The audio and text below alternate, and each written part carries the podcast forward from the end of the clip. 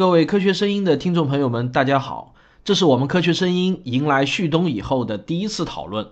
今天呢，要讨论的话题是科学和哲学的关系。我记得卓老板，你啊，在卓老板聊科技第二季的节目中呢，做过两期节目，都谈到过科学哲学的话题。我记得第十期呢叫做“物理学家调戏哲学家”，第十一期呢是为什么哲学和中医都要少碰。我记得应该没错吧？这充分证明我是你的忠实粉丝啊！这只能说明汪老师记性好了。不过我估计你是提前做功课了，连我自己都不能这么准确说出这两期节目的标题。汪姐，你在节目中好几次也提到过哲学，不过我看你每一次谈哲学啊，评论中的反对声音就会比较多。这是肯定的，有观点的交锋才是正常的嘛。不过呢，要比谈替代医学的话题好多了。至少谈到哲学，不会有人身攻击的评论，对吧？不知道旭东，你的节目有没有谈过哲学呢？很高兴终于能够加入科学声音龙门阵的探讨。严格来说呢，哲学在原来是这样当中的出场率倒不算是很高啊。不过呢，每一次涉及这方面的内容，倒是非常容易激起大家的兴趣。评论呢，在我观察下来也会明显的踊跃不少。在我看来，我所做的节目当中最哲学的两期。应该分别是二零一四年的那期“先有鸡还是先有蛋”，以及二零一六年的“我是谁”。光听名字，各位就应该能够感觉到这两期和哲学是属于强相关。不过，我做这两期节目的核心思想呢，倒是依然希望告诉大家一件事儿，那就是如果要讨论某件事情，没有先就定义达成一致的话，后边呢基本是白搭。而在我的节目当中，哲学的出场。通常呢，也是希望通过一个经典的问题来激发起大家对于科学的兴趣。今天来到这儿呢，我个人也对大家的观点非常的好奇，也不知道卓老板你是怎么想这个问题的呢？我想，关于科学跟哲学的关系啊，肯定是没有什么标准答案的，每个人都会有自己的看法跟观点。我的想法也是自己现阶段的，我呢先抛砖引玉，谈谈自己的看法。哲学，我先划定一下边界，指的就是科学哲学这一支，不涉及其他的哲学类别。我抛砖的角度呢，就是说一说信息总量上的变化。不论是哪种研究，都要出研究成果，一般呢都是论文。信息的价值就体现在哪儿呢？就是当我们把一条信息、一篇论文从人类文明里头彻底删除了之后，人类文明就真的缺少了这一块，哪怕是这块很小。这也是它的存在价值。那如果我们从中删了一篇论文之后，人类文明没有因此出现损失，那一小块信息就属于多余的。而科学研究中，凡是最终可以留下来的、写进教科书的、能颁发诺贝尔奖的内容，如果那个东西一直没人做出来，或者被删除了，那这方面的提升就一直不会出现，是一种缺失。但是科学哲学就不一样了，它的主要内容是把 N 多种主义呀。我原来说过，就是贴标签的工作，把这些主义落在实际的人的工作或者人的头上。比如说，哪个科学家属于逻辑实证主义的支持者呀？哪个科学家属于逻辑经验主义的先驱啊？现代科学是从什么时候开始超越历史主义的呀？科学实在论的主要观点是什么呢？哪些科学成果能成为系统哲学呀？哎，这个学科的内容表述出来啊，大致就是这个样子。几乎可以是称作对已有内容的解说跟诠释。那如果我们按照刚才说那个原理，删掉这一部分，那已有的内容会不会就因此证据变弱了，或者没有之前那么有效了呢？不会的。有一个常见的比喻，就是哲学之于科学，就像鸟类学之于鸟一样。鸟是不会因为鸟类学研究的落后或者先进，产生额外的进化的。虽然在研究具体科学的过程中，要涉及该怎么取舍，或者在缺少证据的情况下，要选择相信哪一种假说作为进一步研究的方向。但做出选择的时候啊，那是基于此前同行们对这个领域的具体的研究成果，而不是那些悬在空中的各种主义。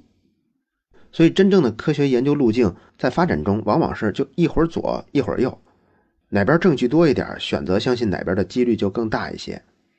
我觉得并不存在一种先指定一个总方针，然后按照某种约定来执行手里的任务，这不就成了宗教的教条了吗？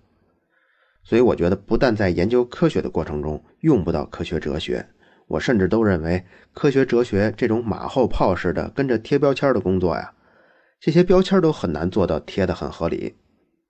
在知乎上有一个帖子，很明显，他就是问什么是物理学中的 taste。这 taste 啊，就是口味啊、审美啊之类的意思。您感兴趣可以搜搜，在那个回帖里，基本就是围绕什么物理学家拥有什么样的 taste，吵个不亦乐乎。我估计被涉及到的那些科学家，假如还在世，要是看了这些人的分析，估计都得蒙圈。所以，科学哲学这个门类，我觉得最好放在人文学科的领域。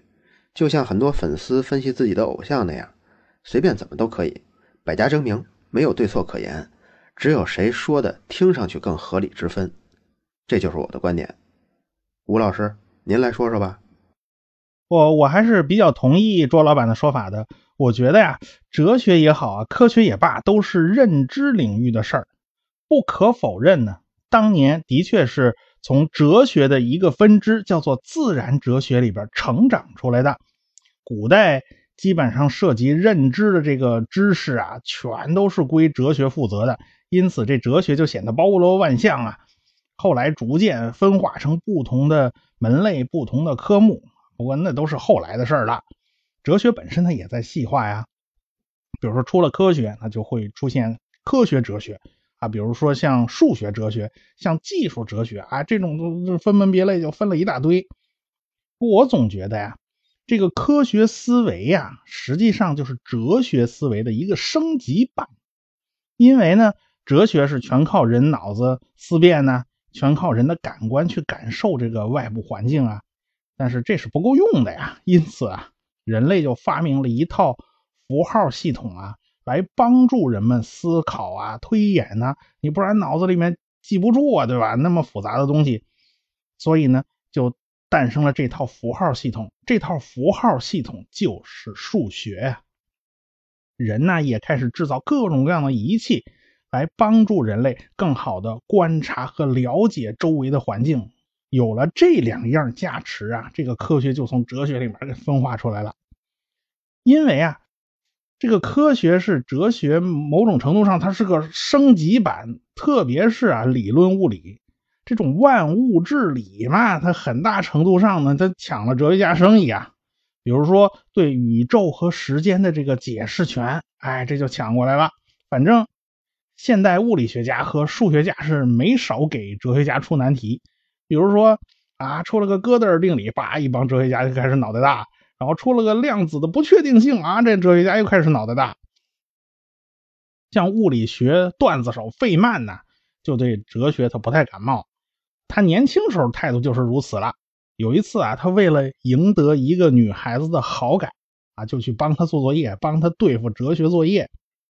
这女孩子正在为笛卡尔发愁，哎，这笛卡尔这位哲学家就说了一句非常著名的话，叫做“我思故我在”。这话很有名啊，这笛卡尔就从“我思故我在”这句话作为第一因，他一步一步推理，硬是推出了上帝是存在的。所以这个小女孩就怎么都看不懂这是怎么回事这笛卡尔到底什么意思？其实啊，他就是想说，天底下唯一确定的事儿就是不确定啊。然后笛卡尔又讲什么？我的所有思维都是不完美的，完美一定是相对于完美而言，因此完美一定存在于某个地方。哎，这笛卡尔推到这一步以后，他就开始哎往上帝那边扯，所以他这种说法呢，就把费曼的鼻子给气歪了。科学上讲啊，的确没有一个完美的理论，但是照样可以有不同程度的趋近呢。我们可以趋近完美啊。哎，所以哲学这种描述呢，经常是非黑即白的，但是科学上啊是可以用数字来衡量的，我们可以给它打打分是吧？所以这就是两者思维方式是不一样的。啊，后来这女孩子还说呀，这哲学老师经常跟他们念叨啊，这事物总像一张纸一样是有正反两面的。然后这个费曼就给这女孩子做了一个梅比乌斯带啊，但大家都知道啊，这梅比乌斯带只有一个面结果这第二天，哲学老师果然就下不来台啊。科学哲学呢，还有一个很重要的课题，那就是定义什么是科学。按照波普尔的证伪学说呀，这所有的科学都是要能够被证伪的。但是，即便按照这个理论呢，也是受到很大质疑的。物理学可能是最符合这个标准的啊，符合的最好的。那生物学可能就要打点折扣啊。那医学、心理学可能打的折扣就更多了。所以呢，某种程度上，科学这个边界它其实没有想象的那么清晰明了。哎，某种程度上都是存在一些模糊地带的。那汪老师，你怎么看这个问题啊？确实啊，这个话题呢，肯定是没有什么标准答案的。我呢，也仅仅只代表我此时此刻的想法。其实呢，在人类历史上很长很长的一段时期，是只有哲学没有科学的。哲学和科学呢，也是不分家的。所以呢，哲学史和科学史在一开始都是重叠的。因此呢，科学的源头就是哲学，科学呢是从哲学中脱胎的，然后渐渐的与哲学分道扬镳。关于哲学和科学的定义，实际上从来也就没有一个全世界公认的标准。但就我的知识储备来看呢，著名的哲学家罗素对哲学和科学下的定义，似乎呢是流传最广，也是接受度最高的一个定义。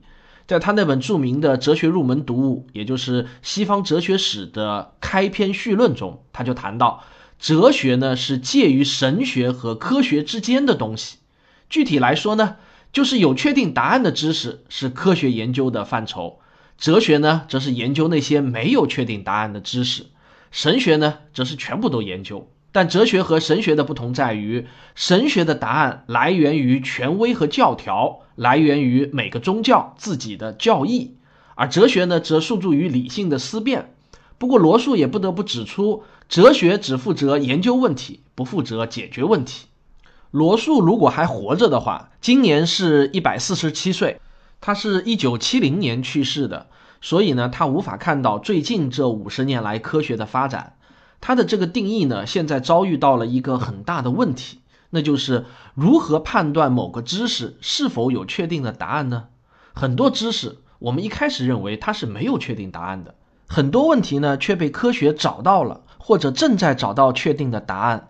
那么原本哲学研究的命题就会被科学所接管。研究这个领域的所有过去与现在的哲学家都因此会丢了饭碗，这也就是我说的科学慢慢的开始侵入哲学的领域，而且速度呢还在加快。比如说物种起源、人类的起源、宇宙起源问题，最早的时候啊都是典型的哲学问题。从古希腊到文艺复兴时期，无数的哲学家们都在为此呢思辨不停、争辩不休。但这些问题逐渐都被科学所接管，现在呢，几乎已经没有人再认为这些是哲学问题了。当然，我说的是几乎啊。再比如，关于时间有没有起点和终点的问题，原本呢也是一个哲学家们最热衷的问题之一。但是在爱因斯坦的广义相对论发表之后呢，科学家们发现这个问题啊，其实是一个标准的科学问题，是有确定答案的。到了一九七零年，也就是刚好是罗素过世的那一年，霍金和彭罗斯联合发表了起点定理。这个定理呢是说，只要几个物理性质的基本条件是成立的，那么就一定存在时间的起止点。当然，这个定理极为复杂，包含了大量的艰深的数学推导。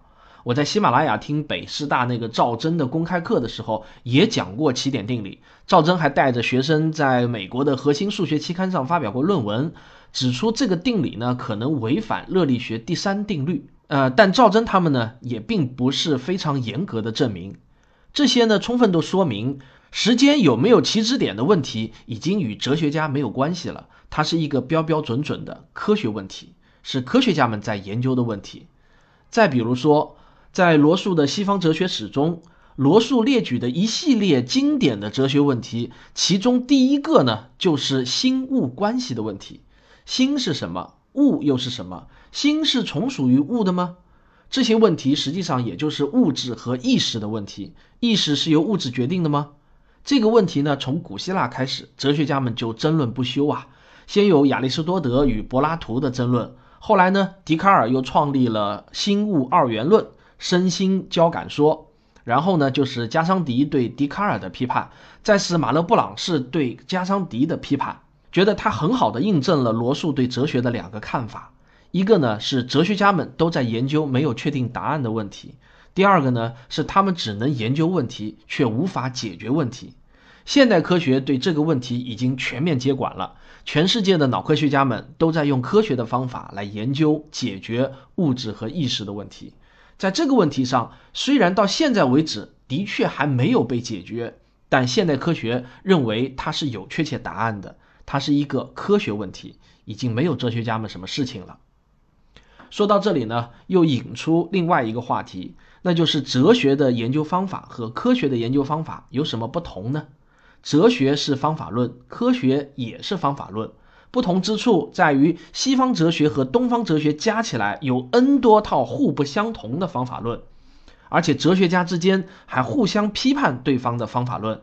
所以呢，不仅是我，也没有人能够说得清哲学到底是什么方法论。离开具体的哲学家谈哲学方法论是没有意义的，甚至在同一个哲学流派中也是有不同的方法论的。但科学的方法论就不一样了，它只有一套，全世界通用，全世界也只有科学共同体，没有哲学共同体。那么科学的方法论是什么呢？我认为爱因斯坦总结的是最到位的。他说，科学大厦的基石是两块，一个是以欧几里得为代表的古希腊哲学家们开创的公理演绎法，另一个呢是文艺复兴时期人们发现。可以通过系统的实验来找到因果关系，这就是科学方法的两个基本支柱，也是全世界的科学家们都认可的方法。公理演绎法就是从不证自明的几个基本公理公设开始，逐步呢推导出复杂的不是不证自明的新知识，而系统实验则可以找到事物之间的因果关系。请大家特别注意啊，科学中从来不强调真理。这个词呢，往往是哲学家们挂在嘴上的。科学家从来不谈真理，科学家从来不谈真理，科学家只谈事物与事物之间确定的因果关系。正因为科学只强调因果关系，不强调真理，所以呢，它才能不断的自我纠错、自我完善。神学是不可能自我纠错的，哲学呢是几乎没有自我纠错的系统。某个哲学体系严重依赖于某个哲学家。别的哲学家很难去给他纠错。科学方法还有另外一个与哲学相比最显著的区别：全世界的科学家都借助数学这个工具来研究问题，而哲学家呢不需要数学。哲学家研究问题的方法主要靠思辨和冥想，而且哲学家们在如何思考、如何思辨这个问题上，也往往存在着重大的争议。一个典型的例子呢，就是中国历代哲学家对“格物致知”这四个字的解读。“格物致知”出自《礼记·大学》，但在书中呢却没有给出详细的解释，以至于一千余年来，中国的大儒们吵成一片，谁也不服谁，成为儒学界的千古奇案了。这个例子可以看出，即便是在某个哲学流派内部，连一些最基本的概念都是无法达成一致的。但是在科学界，你不会发现这种情况。科学界有争议的话题，永远是在最前沿的领域，在那些还在探索中的领域，古典的、经典的科学问题都不会有什么争议。好，最后呢，我总结一下我自己的观点。我也认为哲学是需要的，但哲学家已经不需要了。哲学这门学问已经像唐诗、宋词、管弦交响乐、油画、京剧一样，差不多就已经到达了顶峰。学习哲学就是学习哲学史，将来不会再出现超过康德、黑格尔、尼采、休谟等等这样的哲学家了。但是呢，科学却还只是个婴儿，正在茁壮的成长。将来一定会出现超过牛顿、爱因斯坦的科学家。科学是迄今为止人类最伟大的智力成就，没有之一。不过呢，我以上观点高度依赖于哲学的定义问题。假如对哲学的定义不再是罗素的这个，而是换成了别的什么，那么我以上的说法也就自然不成立了。比如说，假如有人问做科普的学问算一门什么样的学科呢？我就很难回答，这肯定不是科学。那么是心理学、社会学、传播学、文学吗？似乎好像都不算。那么如果你把做科普的学问要算作哲学的话，我们几个主播也就都是哲学家了。我当然要说，这个社会太需要哲学家了。好，我今天就说这么多。旭东老师该你了。三位的观点和思辨都非常的精彩，这里呢我也谈谈我的看法。因为职务之便啊，我也曾经和一些科学家、科研工作者交流过类似的问题。在我观察下来呢，他们呢通常都不否定哲学，也承认有许多问题啊，在科学的领域里恐怕永远也无法拥有答案。而这个时候呢，哲学算得上是一个不错的解决方案。那接下来呢，我就具体再来谈谈我的观点。对于我而言啊。大学门卫最喜欢问的那三个问题，所谓的“你是谁？你从哪里来？你要去哪儿？”的确非常的迷人。而真的要问我是从什么时候喜欢上科学的，哎，说起来，我是谁？我从哪儿来？我要去哪儿？这三问应该是立了很大功的。可是呢，一旦需要真正的去静下心来思考它们，又往往会让我陷入深深的迷茫。我记得有那么一段时间啊，我对于我喜欢的到底是科学还是哲学，会有些分不太清。当然，如今看来，这哪里是我分不太清楚？科学和哲学在最初他们的关系也是暧昧不清的嘛。先回到所谓的哲学三问啊，我相信啊，不仅仅是我们，咱们原始时代的祖先们也一定思考过无数次这三个问题。而好奇心作为人类发展的一个重要的驱动力，使咱们走到了今天。而这三个似乎触及真理难以回答的问题呢，又往往让我们感到如此的无助和失控。那么，在工具缺乏的最初，宗教呢，就是一个不错的全方位的解决方案。毕竟，管他那么多了，你信就好了。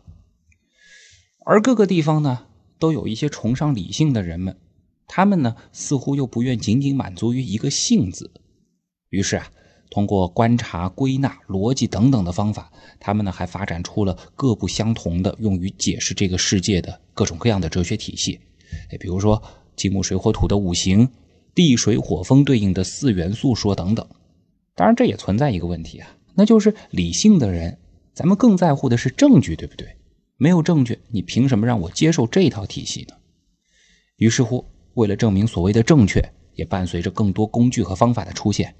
同样代表理性，却更讲究方法、实验、证据的科学，终于登场了。虽然说在最初一段时间啊，科学和哲学可以说是厮混在一起，有的时候科学是为哲学服务的，很多时候甚至是难分彼此。还包括我也听到有人说过，说科学这不就是哲学的儿子吗？现在倒是要革老子的命了。可是越往后越发现啊。科学这套体系，它真的是很强大。如今呢，科学似乎已经在寻找终极答案之路上走在了最前面。比如说，脑科学、心理学正在努力回答“我是谁”；生命科学或是宇宙学也一直在探索“我从哪儿来，我要去哪儿”。当然了，让人更想不到的是，科学竟然还让咱们坐上了飞机，摇起了微信。但是。我们心中其实依然还有一个疑问，那就是科学它就真的能给出这些问题的终极解释吗？其实啊，“终极解释”这个词儿本身它就不科学，最多我们只是相信科学能让我们离真相越来越近。那好，哲学可以吗？嘿嘿，我想说啊，“终极解释”这个词儿其实它也一点不哲学。哲学不提供具体答案，只提供思考问题的方式和工具。你要说这终极解释啊，那是神学的事儿。我再抽象一点说啊，如果有一个圆，圆内放着已知，圆外则是未知，同样代表着理性的科学和哲学，同样都代表着理性的科学和哲学，咱们应该如何安置呢？首先，我想啊，科学的地盘一定是在圆内。而科学在不断发展着，科学的地盘呢，自然也一直扩大着。也就是说，已知的一切正在不断的增多。接下来，你可不要以为我会把哲学放在属于一切未知的员外。我认为啊，已知和未知的边界才是属于哲学的。所以，科学的发展并不是在和哲学争夺空间。面积增加带来的周长的增加，同样使得哲学可以去想的事情变得越来越多了。又因为我认为，虽然随着技术的进步、科学的发展，咱们可以趋于无限的扩大已知的势力范围，但已知它将始终是个圆，而这个边界也将一直存在下去，甚至变得越来越大。如果听众当中有有神论者，那我认为员外的一切依然可以交给神，因为这永远都代表着科学无法触及到的地方。扯远了，回到科学和哲学，我倾向接受的观点是，科学一时解答不了的问题，只能暂时交给哲学，而很多时候，哲学指出的方向又能给科学以更多的思路。当科学进步到足以回答某些领域的问题时，我觉得这个时候哲学就可以休息一会儿了。但哲学也不用灰心，科学的发展也必然带来更多的新的一时解答不了的问题，而这个时候哲学依然。可以派上用场。最后呢，我也想谈谈哲学和科普之间的关系。我记得在我加入科学声音之后啊，就有听众曾经说过，相比于卓老板、吴哥、汪老师，我似乎是一个有些鸽派的科普人。的确，我更擅长的是呈现啊。你要让我做科学评论，这本身不是我愿意去做的事儿。而且呢。我并不单纯的把一期节目当做是一堂课或者是一席评论，我希望呢，它是一个可以带有点艺术性的东西，而那些能够引发大家哲学思考的科学问题，对于科普人而言是非常宝贵的，因为这些内容往往能够大幅度的增强节目本身的艺术性。我相信这种形式的美，它是全人类的，因此它也能够。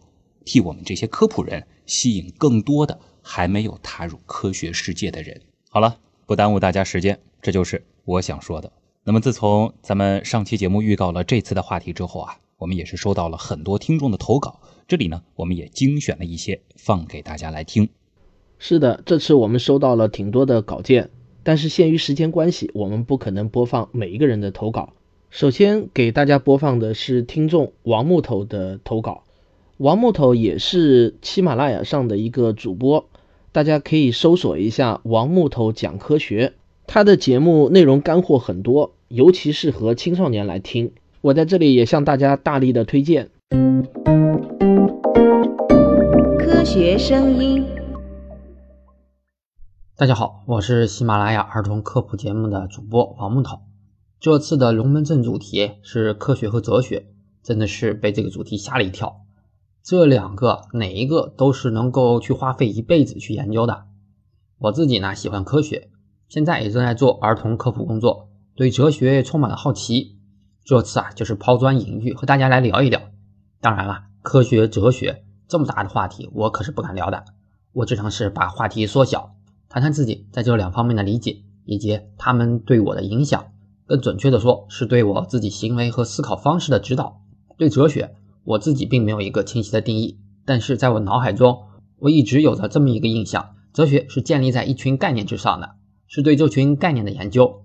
如果用最简单、最粗暴的划分方法，我把哲学分为三个部分，分别是解决三个问题：事实是什么样子的，我们是怎么认识事实的，还有如何判断事实对我们的价值。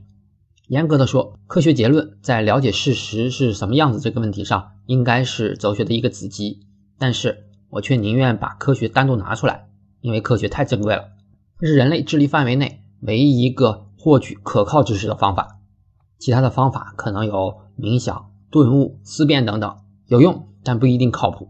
这些方式获得的知识之所以不能像科学结论一样可靠，我认为关键就在于哲学会先从事实中抽象出概念，然后是继续在概念上研究并得出结论。而且这些被研究的概念却又不会定义的非常清楚。举个例子，是先有鸡还是先有鸡蛋，争论不休。不过对于这个过程本身，其实是没有争议的。鸡是由鸟进化来的，鸟下了一颗变异的蛋，最后这个蛋孵出了第一只鸡。这个过程事实本身是没有争论的。关键问题就是那颗变异了的蛋应该是算是鸟蛋还是算是鸡蛋？如果下个定义，则应该是鸟蛋。那么就是先有鸡后有蛋。如果下的定义它属于鸡蛋，那么就是先有鸡蛋，然后再有鸡。所以先有鸡还是先有蛋，根本就不是在争吵事实是什么样子的，而是在争夺对概念的定义权。大家可以想想看，在争夺对概念定义权的时候，最有力的武器是什么？就是我这样定义是好的，你那样定义是不好的，这就涉及到了哲学的另一个问题了：什么是有价值的？什么是好的？什么是对的？好、对这种词啊，本身就是一个无比抽象的概念，可以涵盖的东西太多了，即使在同一个语境下，都可能有不同的含义。对中医的争论就有很好的体现。正方会说中医在治病救人这事上不靠谱不好，反方就可能会说你不能反对中医，中医是我们中国的传统文化。大家虽然仍然是讨论中医，但是讨论的属性已经不同了。一个是中医在治病救人上的实用价值，一个说的是中医的文化价值。还有反方干脆反对的是正方反对中医的态度，反对科学沙文主义。这其中潜含的价值判断也已经完全不同了。反对态度本质上已经不是在讨论中医了。而是反对对方以科学的方法面对中医这个行为，本质上已经是在讨论你认识事物的方法更高明，还是我认识事物的方法更高明。大家可以看到，这样的讨论往往是驴唇不对马嘴的。所以在概念面前，尤其是在需要价值判断时，面对好不好、对不对、应该不应该这样的判断，我都会非常的警惕，会去想想看这些词中隐含的价值判断到底是什么，避免沦入无意识的诡辩之中。科学，尤其是自然科学，就会在最大程度避免这些概念的模糊。当然，带来的副作用就是绝对的科学会有一种冰冷感，甚至为了最大限度的反映事实，会放弃对价值的判断。科学只管找出结论，至于是好还是坏，科学就不管了。当然，选择相信科学，选择面对这种冰冷感，本身就是一种偏好，就是一个价值的取舍。所以，科普传播科学精神，本身也就是在传播一种价值观。当然，这份价值观是隐藏的一份高的。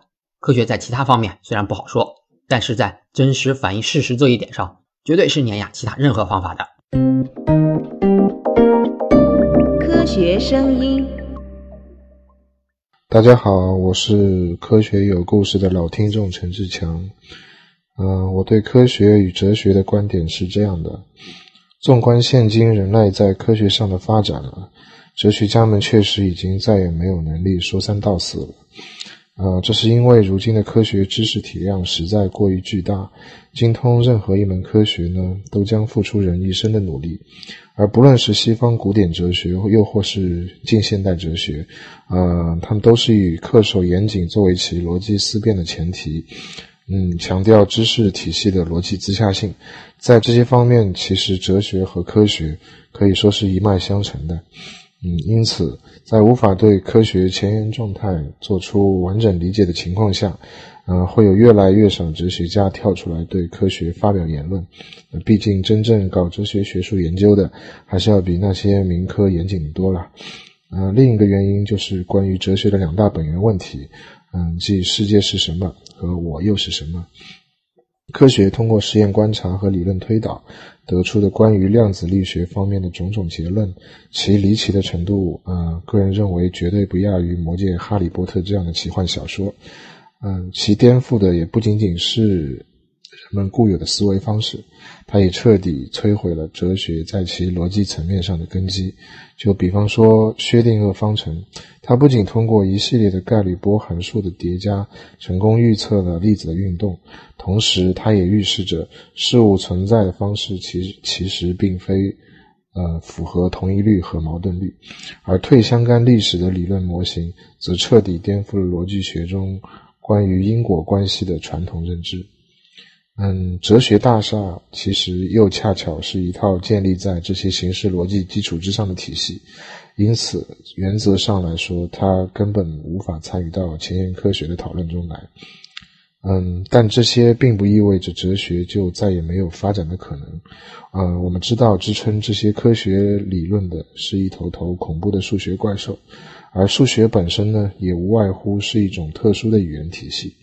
而当今的语言哲学正试图阐明这样一个观点，呃，那就是我们的语言决定了人类可以理解和描述的世界。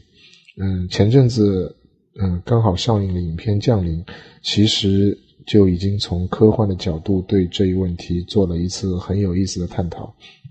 也许将来会有一天，呃，一套全新并且严谨的哲学体系。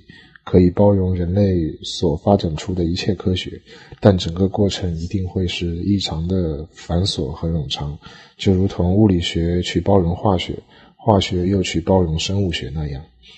其实哲学它并没有死，也不会死，只是暂时还跟不上科学前进的步伐。哥德尔定理已经证明了科学不可能最终解释我们身处宇宙中的一切，而哲学思考呢，也将永远具有其存在的价值。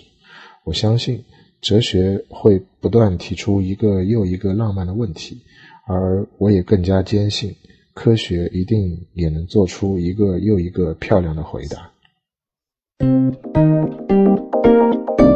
科学声音。我是豌豆爸，职业是程序员，目前在深圳的一家呃五百强企业的技术部工作。同时，我也是来自卓老板聊科技的微信群。哲学和科学当然有千丝万缕的联系，两者是分不开的。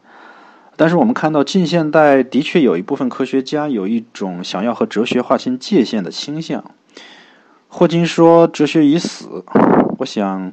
现在科学最前沿的发展的确不再需要哲学的指导，相反，现在的哲学家们需要不断的根据科学的最新成果来修正和重新审视哲学问题和理论，分析这些新的科学理论对于哲学会产生哪些影响。但是哲学并没死，哲学的目的也不是指导科学。嗯，科学哲学的研究对象呢是相关的这些物理、化学、生物等等这些学科的认识论或者方法论。那么这就不可避免的要求这一学科的研究者要要有很强的理科背景。啊，此外，在国外的大学里面，科学史和科学哲学通常是放在一起的，就叫做科学史和科学哲学专业。呃，有的时候呢，他们隶属于哲学系，比如哈佛、斯坦福、MIT 等等，也有独立成一个系的，呃，比如普林斯顿和剑桥。研究物理哲学的哲学家，比如说，呃，他们大多数都有很强的物理背景，呃，或者是有物理学的博士、硕士，呃，至少都有物理的本科学位，也有专门学数学的。他们在这个领域经营多年，嗯，而且在本校和物理系的这些大牛都是很好的朋友，平时一块吃饭散步啊，啊，在办公室一块聊个天都在讨论这些问题。所以你说他们懂不懂物理数学呢？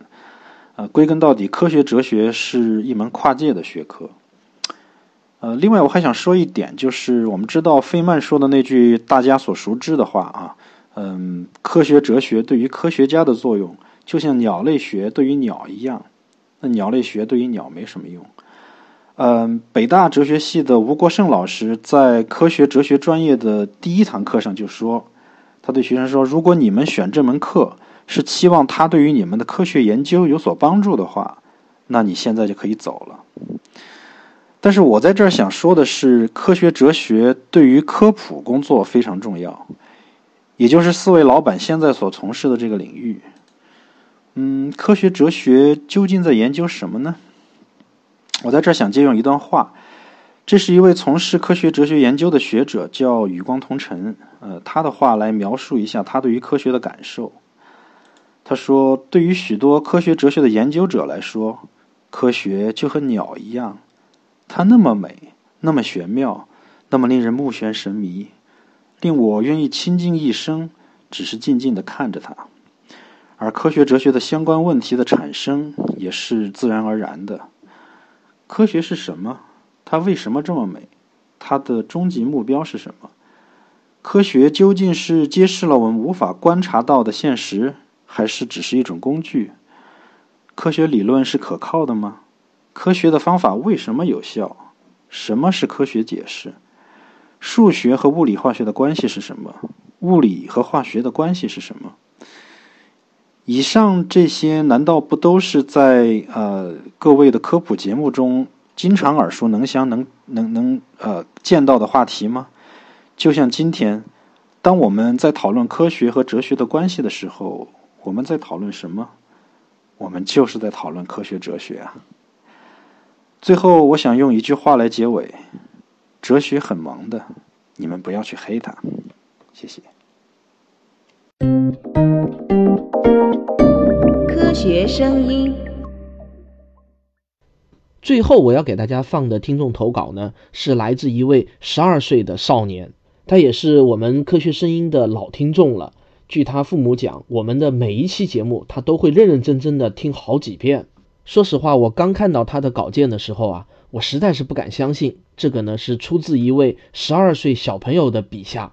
但跟他的妈妈聊过以后呢，我相信这确实是他自己的观点。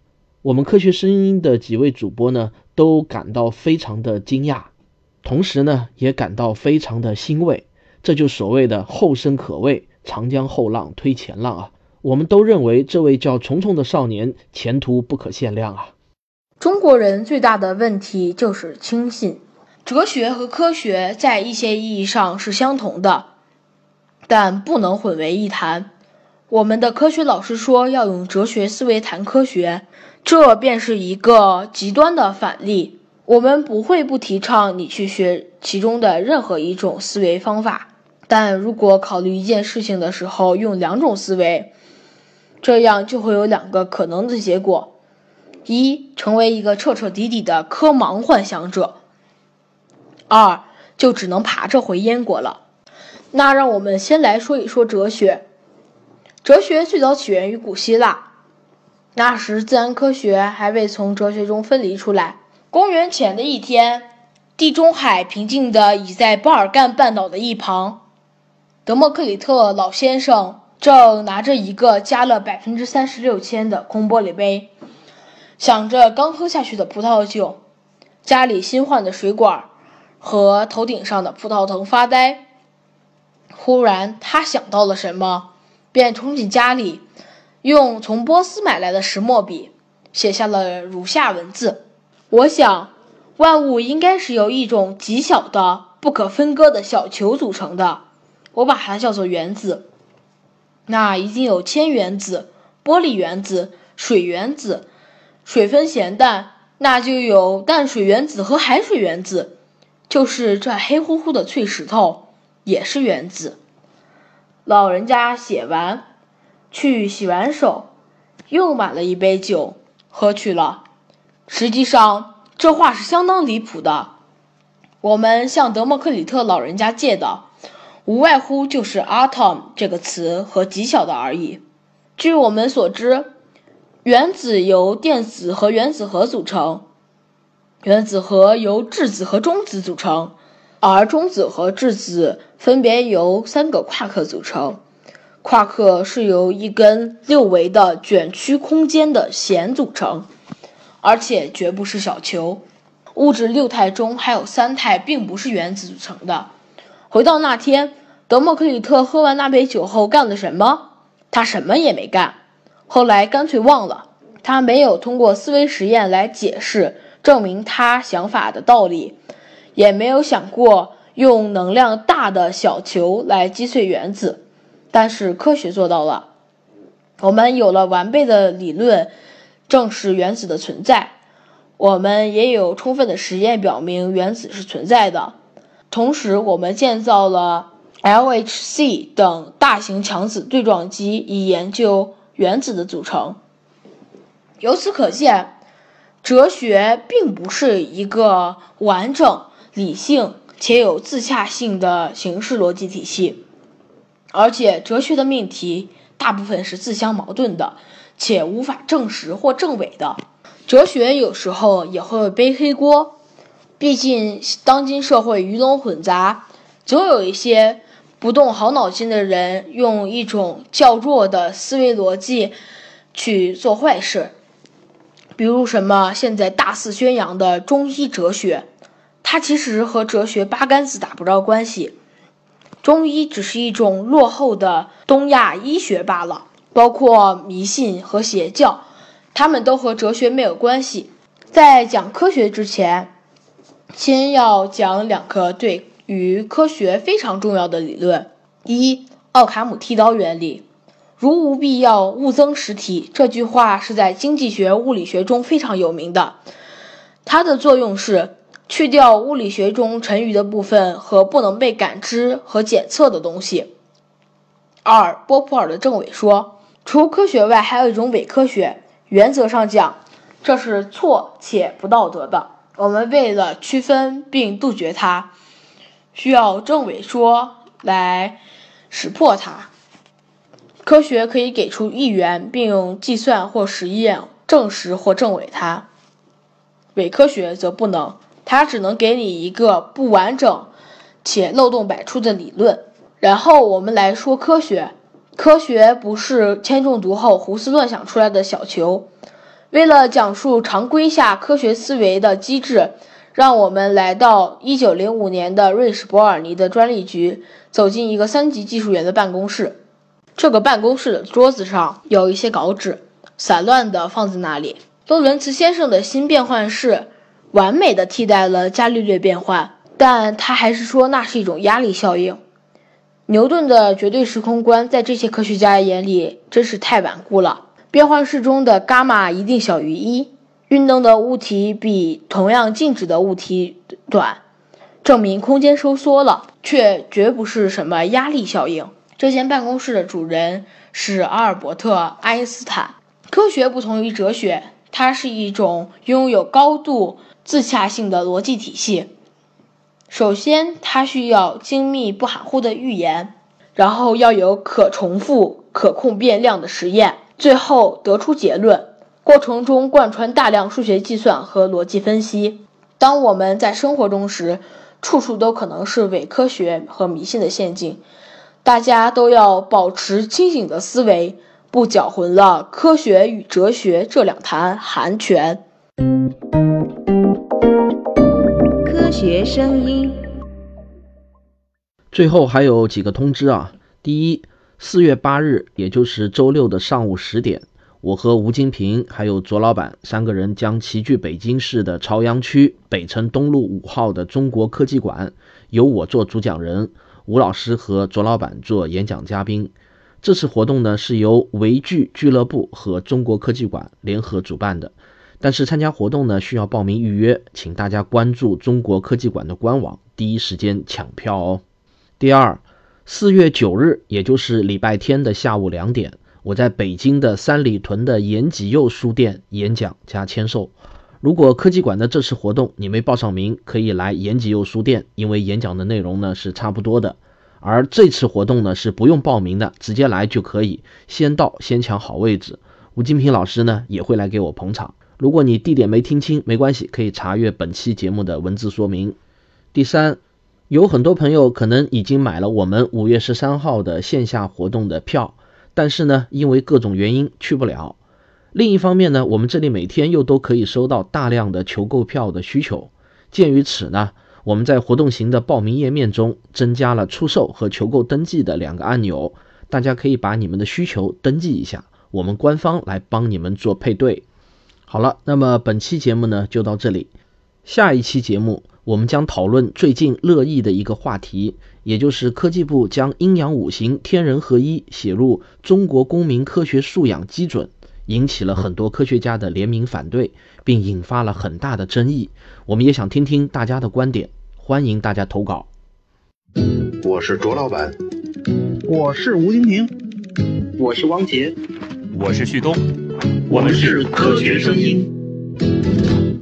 好，最后声明一点。所有听众的发言均代表个人立场，不代表科学声音的官方立场。那么，如果你们也想参与我们的讨论，可以把你们的观点录制成 MP3，发送到科学声音的官方邮箱，是科学声音的拼音 at 幺六三点 com。我再说一遍啊，是科学声音 at 幺六三点 com。